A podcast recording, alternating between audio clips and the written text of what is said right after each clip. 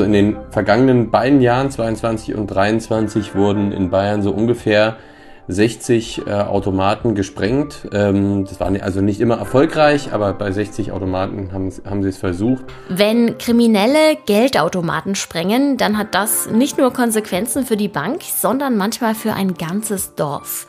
Warum das so ist, das erzählt Reporter Christoph Paulus heute im Nachrichtenwecker. Außerdem gibt es wieder ein paar gute Tipps für euer Wochenende. Ich bin Greta Brünster und ich sag guten Morgen. Im August, also vor einem halben Jahr ungefähr, hat es in Augsburg einen kleinen Skandal gegeben, weil am Rande eines Spiels vom FC Augsburg ein Schuss gefallen ist. Geschossen hat ein Polizist, der dort eigentlich für die Sicherheit sorgen sollte. Das Ganze ist ohne ersichtlichen Grund passiert. Es gab also keine Gefahrensituation oder ähnliches. Wie es aussieht, wird sich der Polizist im Frühjahr vor Gericht verantworten müssen. Monatelang liefen die Ermittlungen und jetzt hat die Staatsanwaltschaft Augsburg Anklage erhoben.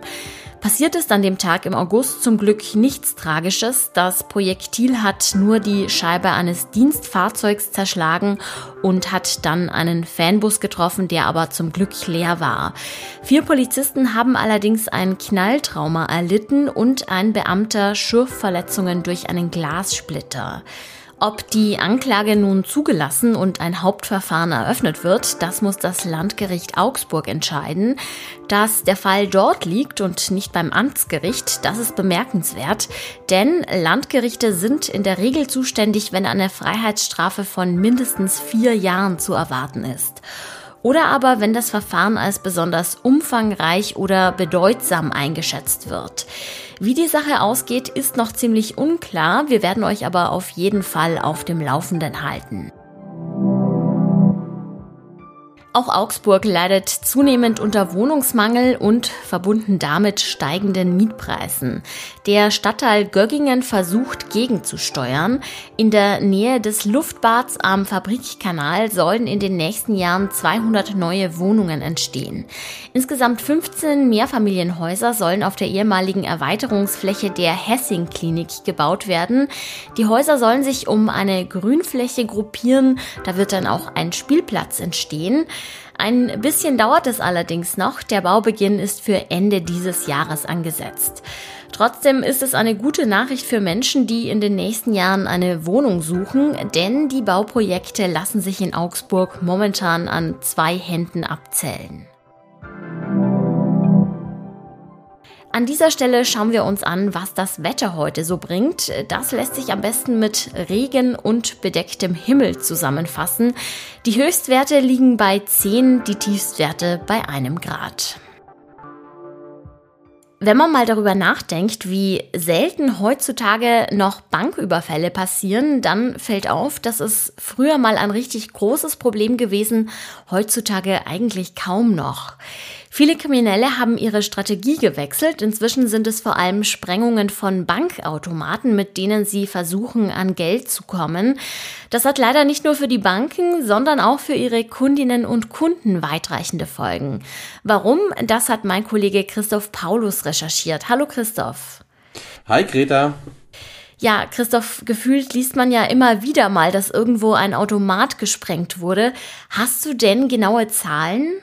Also in den vergangenen beiden Jahren, 22 und 23, wurden in Bayern so ungefähr 60 äh, Automaten gesprengt. Ähm, das war also nicht immer erfolgreich, aber bei 60 Automaten haben, haben sie es versucht.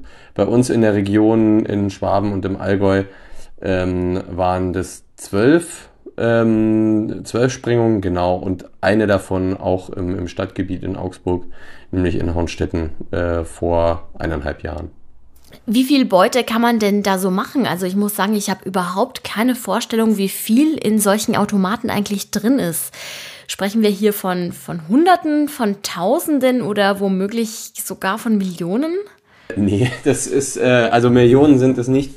Ähm, also das ist natürlich auch höchst, höchst unterschiedlich. Äh, also in, äh, vielleicht merkt man das auch selber, wenn man irgendwohin Geld abheben gibt, wenn man da irgendwie in einem etwas betuchteren Viertel in einer, in einer, in einer großen Stadt ist, ähm, dann werden schon andere Beträge so vorgeschlagen als äh, teilweise auf dem, auf dem Dorf vielleicht.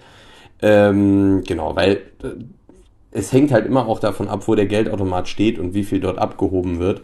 Und weil diese, diese Attacken da meistens so eher im ländlichen Raum passieren, wo gar nicht so viel äh, Kundenverkehr eben ist, ist in der Regel so, dass da jetzt nicht so mega große Beträge drin lagern. Also mit Sicherheit schon äh, ein paar tausend Euro, aber es ist jetzt nicht so, dass da irgendwie Millionen drin lagern würden. Äh, ich würde sagen, so vierstellige und fünfstellige Beträge könnten das sein. Ähm, und ja, das ist zwar schon nicht wenig Geld, aber wenn man sich überlegt, wie viel die äh, Täter dafür riskieren und was sie da für einen Aufwand dafür betreiben, ist es dann wiederum ja eigentlich fast eine mickrige Beute. Du sprichst ja schon die Täter an. Äh, weiß man denn, wie die organisiert sind? Ähm, ja, da, äh, was man so bisher an Tätern geschnappt hat oder an Tatverdächtigen geschnappt hat, ähm, kamen die wohl immer aus der Niederlande. Also es gibt auch ein Muster, das erkennbar ist, dass diese ähm, Sprengstoffattacken sich eigentlich erst im Westen Deutschlands so ausgebreitet haben, also so an der niederländischen Grenze und jetzt immer mehr in den, in den süddeutschen Raum runtergezogen sind. Tatsächlich ist es dieses Jahr auch wieder etwas, etwas weniger geworden, was jetzt nicht heißt, dass, dass, dass die Gefahr irgendwie äh, gebannt wäre. Aber ja, die flüchten dann halt tatsächlich meistens schnell. Äh, mit schnellen Autos versuchen sie da in der Nähe der Autobahn den, den Diebstahl eben zu begehen und flüchten dann mit schnellen Autos wieder zurück in Richtung Niederlande. Du hast für deinen Artikel ja auch mit einer Tierärztin gesprochen, die das Thema sehr umtreibt. Warum denn? Das ist die Lisa Miele. Äh, ich habe mit ihr telefoniert. Die hat eine Tierarztpraxis in Ettenbeuren. Ähm, das ist im, im, westlichen Schwaben zwischen äh, in der Nähe von Günzburg, im Landkreis Günzburg. Und sie hat in ihrer Praxis im Vorraum einen Geldautomaten stehen. Das ist halt der Geldautomat, der da in der, äh, in der Gemeinde steht. Und äh, auf den ist tatsächlich vor eineinhalb Jahren mal eine dieser äh, Sprengstoffattacken verübt worden. Äh, dabei wurde Gott sei Dank wie überall in Bayern ähm, bisher niemand verletzt. Ähm, aber ihre Reinigungskraft kam eben kurz danach äh, zu ihr in die Praxis und war die erste, die es aufgefunden hat. Und sie macht sich natürlich, also sie würde sich wünschen, dass der Automat dort rauskommt. Sie sagt, da heben auch nicht so wahnsinnig viele Leute ehrlicherweise Geld ab. Äh, und sie macht sich eben Sorgen nicht um sich selbst, weil tagsüber im Betrieb jetzt natürlich die Gefahr relativ gering ist, dass dort, dass dort irgendwie ein, der, der Geldautomat in die Luft geht. Aber um ihre Putzkraft macht sie sich eben Sorgen, weil die kommt in der Früh und genau da in der Früh, beziehungsweise also sehr früh oder in der Nacht, ähm, erfolgen meistens diese Attacken. Gut, ich finde es sehr verständlich, dass die Dame den Automaten nicht bei sich im Haus haben will. Andererseits, wenn jeder das sagt, dann gibt es halt irgendwann keine Automaten mehr. Ähm, was bedeutet das denn gerade in kleineren Dörfern oder Ortschaften? Ja, das stimmt. Ähm, und da kommt natürlich noch dazu, in manchen Ortschaften gibt es zwar noch den Bankautomaten, aber der wird dann, der steht in der Filiale und die wird dann nachts zugesperrt. Also da kommt man auch mit seiner Karte, wenn man dort Kunde ist, nicht mehr rein. Ähm, und das ist, also habe ich selbst auch schon erlebt, das ist natürlich doof. Äh, man sagt, ich gehe jetzt da Geld abheben und ähm, ja, dann steht man vor verschlossener Tür, wenn man es nicht weiß. Ähm, deswegen, ich habe auch mit zwei Bürgermeistern gesprochen, die sagen auch, ja, es ist eine total schwierige Abwägung. Ähm, einerseits ist es natürlich, sind die Leute erleichtert, wenn gerade in ihrem Haus oder in ihrer Umgebung dann der Automat wegkommt und so eine, so eine Sprengung dann ähm, ja damit ausgeschlossen wird. Andererseits gibt es eben auch Leute im Ort, die sind nicht mehr so mobil ähm, und die würden sich eben wünschen, dass der Automat dort bleibt. Und dann sagen sie, ja, das ist halt für sie ein Stück Selbstständigkeit, das ihnen verloren geht, wenn der Automat weg ist.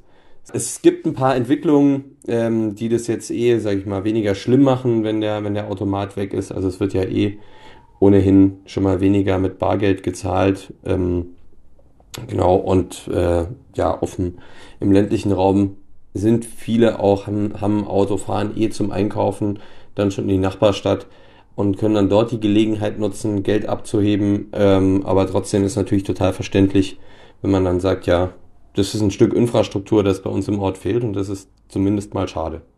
Sagt mein Kollege Christoph Paulus. Vielen herzlichen Dank für deine Recherche und für das Gespräch. Sehr gerne. Danke dir. Und auch das ist heute noch wichtig. Nach dem Vorbild der Massenproteste gegen Rechtsextremismus bei uns in Deutschland sind heute auch in mehreren österreichischen Städten Kundgebungen geplant. In Wien werden unter dem Motto Demokratie verteidigen mehrere tausend Teilnehmer erwartet. Ich habe das Gefühl, die Woche ist ziemlich schnell rumgegangen. Wir steuern ja schon wieder aufs Wochenende zu. Das bedeutet, ich habe ein paar Tipps für euch in petto.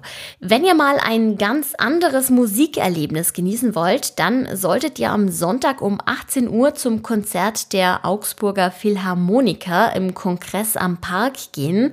Das Thema ist nämlich Musik aus Videospielen mit Kultcharakter.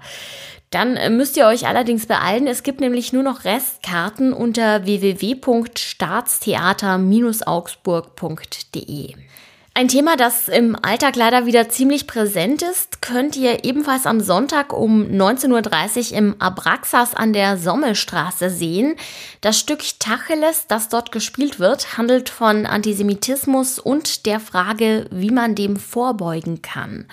Ja, und wenn euch das jetzt zu viel Kultur war und ihr lieber mal die Sau rauslassen wollt, dann ist vielleicht die Party Räubertochter genau das Richtige für euch. Die startet am Freitagabend in der Kantine am Kö. Weitere Infos dazu und noch sehr viel mehr Tipps findet ihr auf der Website der Augsburger Allgemeinen. Den Link, den packe ich euch natürlich in die Show Notes. Ja, da bleibt mir nur noch zu sagen, habt ein gemütliches, ein sportliches, ein amüsantes oder ein wildes Wochenende, ganz wie ihr es euch eben wünscht. Ich sage danke fürs Zuhören und bis bald. Thank you.